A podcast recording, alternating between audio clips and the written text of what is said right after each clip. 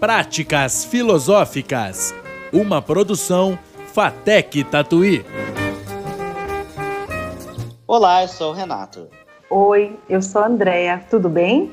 Estamos de volta com o nosso podcast Práticas Filosóficas. No dia de hoje estaremos fazendo uma reflexão acerca da questão dos estereótipos. Mas conta aí pra gente, Andréia, como que esse tema surgiu aí na sua vida? É, bom, Renato, eu não sei, eu poderia falar horas sobre isso, né? Mas como a gente tem só 15 minutinhos, essa é a, é a minha dissertação de mestrado.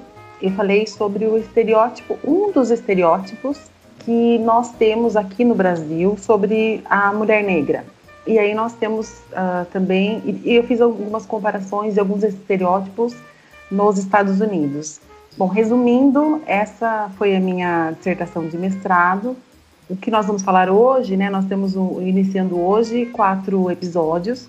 O primeiro fala sobre isso e então a cada semana eu vou falando um pouquinho sobre a, o que o resultado desses estereótipos na vida das pessoas, né? Basicamente é isso para não dar muito spoiler, né? É basicamente isso. Sim. OK. Bom, então agora que você já mostrou aí para gente a sua, a, a sua fonte aí do, dos conhecimentos, então fala aí para gente, o que seriam esses estereótipos? Bom, o estereótipo é uma palavra de origem grega que remete a um modelo pré-estabelecido. Se nós formos ao, aos dicionários, né, o, o, nós encontraremos, por exemplo, visão ou compreensão de algo ou alguém, uh, um padrão, né? Muito bem. Uh, acontece que em 1922, o jornalista estadunidense Walter Lippmann, ele resolveu uh, se debruçar pa para estudar né, os estereótipos. Ele escreveu um livro chamado Public Opinion, uh, até a versão que eu usei é uma versão de 2008 e ela já foi traduzida para o português, né? Então, o que, que ele diz? Uh, so, o que, que ele diz sobre os estereótipos, né? Ele alega que a nossa visão de mundo ela, é, ela se limita ao pequeno universo social ao qual pertencemos. Uh, e por isso, apenas algumas das relações uh, com conhecimentos uh, são experiências, experiências próprias, né? O resto é preenchido por relatos de outras pessoas. Então, veja, existem né, as, as coisas do mundo e aí nós partilhamos. Olha, se for pensar em, em Jung, por exemplo, vai falar que nós partilhamos de um inconsciente coletivo, sabe? Citando o próprio Lippmann, eu vou dizer, eu vou dizer não, ele diz, né? Vou ler aqui um trechinho que ele diz. Na maior parte dos casos, nós não vemos em primeiro lugar. Para então definir, nós definimos primeiro e então vemos. Na confusão brilhante, ruidosa do mundo exterior, nós pegamos o que nossa cultura já definiu para nós e tendemos a perceber aquilo que captamos da forma estereotipada por nossa cultura. Bom, aí você, você vai me, poderia me perguntar, mas, ué, mas então o estereótipo é uma coisa ruim? Não, o estereótipo não é uma coisa ruim.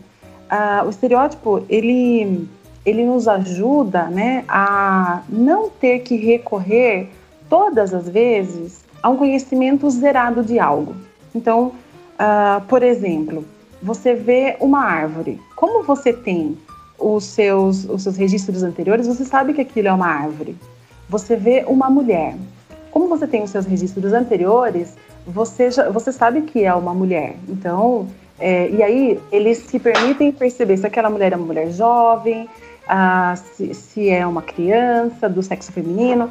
Então, os estereótipos eles ah, fazem com que a humanidade progrida. Uh, então, mais uma vez eu vou citar o, o Walter Lippmann.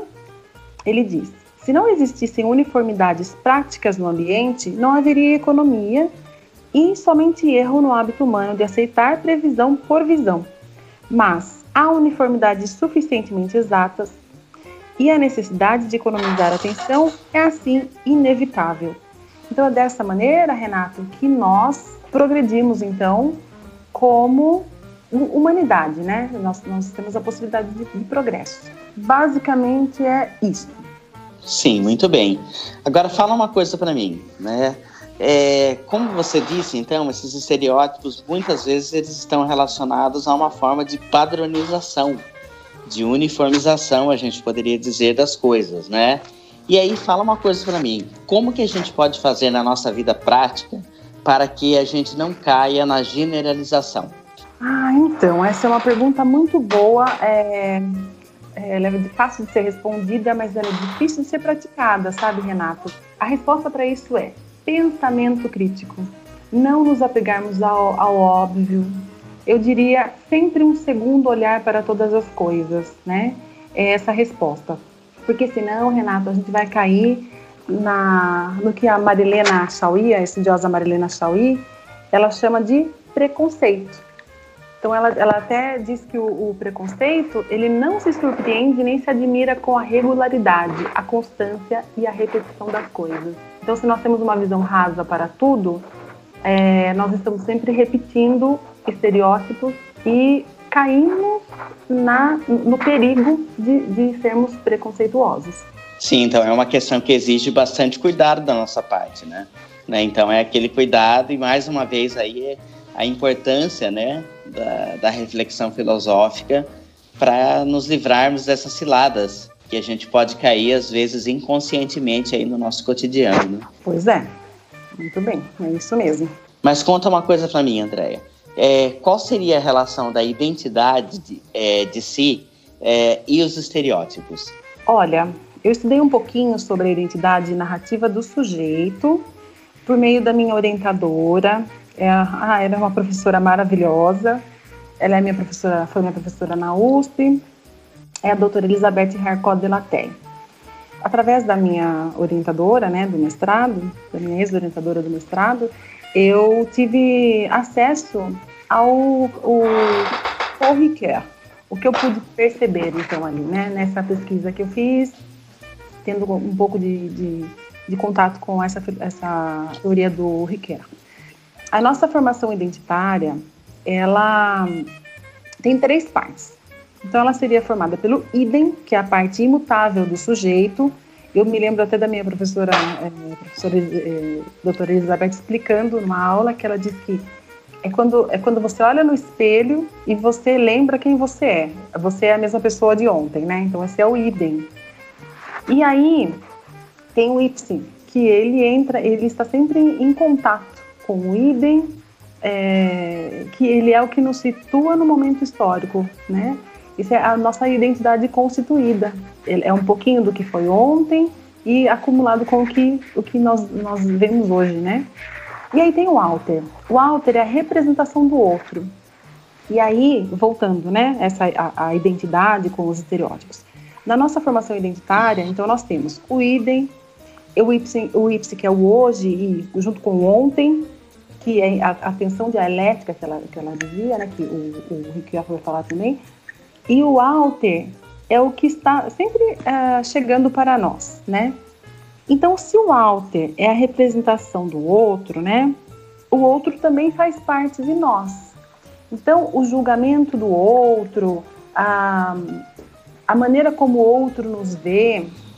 Então, imagina, uh, eu, quero, eu quero explicar de uma maneira bem, bem simples isso vamos pensar um pouquinho que nós temos um estereótipo formado de uma pessoa uh, que mora em Portugal, um português de Portugal. Então tem todas essas piadas que nós conhecemos, né? E, e aí é, esse, esse português de Portugal entra em contato com esse estereótipo que tem dele. Na hora da formação identitária dessa pessoa, é, isso pode causar sim uma fusão na identidade dele, mas uma fusão negativa, ele pode acreditar que ele é tudo aquilo de negativo que o estereótipo relacionado ao ele sujeito individual pode trazer. Será que ficou claro, Renato? Sim, deu para entender sim, André. Legal. É um tema realmente assim fascinante, né? Faz parte aí da essência de nós todos, né? Sim, eu sou suspeita a falar porque eu gosto muito desse tema e, e aí ele vai ser o, o nosso gancho para as próximas para os próximos episódios, né? Que nós vamos chegar no ponto de falar sobre a estereotipia da, do homem negro, da mulher negra, né? É, e o quão perigoso é isso para esses sujeitos, né? E para nós, né? Nós, eu falo esses sujeitos porque eu estou falando de, de, sujeito de estudo, mas eu me incluo nessa, nesse time, né? De, de pessoas estereotipadas. Eu acho que por hoje é isso. Será, Renato? Tem mais alguma coisa? Sim.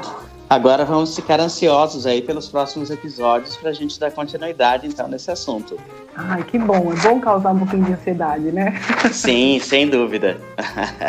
Acho que é isso. Então a gente vê o pessoal, vê não, né? O pessoal nos ouve na, no próximo episódio, né, Renato? Isso. E aí a gente deixa aquela mensagem final pedindo para que você aí compartilhe esse podcast nosso com seus conhecidos, com seus amigos, com as pessoas que teriam assunto nesse assunto, é, interesse nesse assunto, né? Para então estar divulgando o nosso trabalho e que o nosso podcast possa estar crescendo aí cada vez mais e mais. Então é isso. Até o próximo episódio. Um abraço a todos. Até. Tchau, Renato. Tchau, Andréia. Agradecemos a sua audiência. Até o próximo podcast.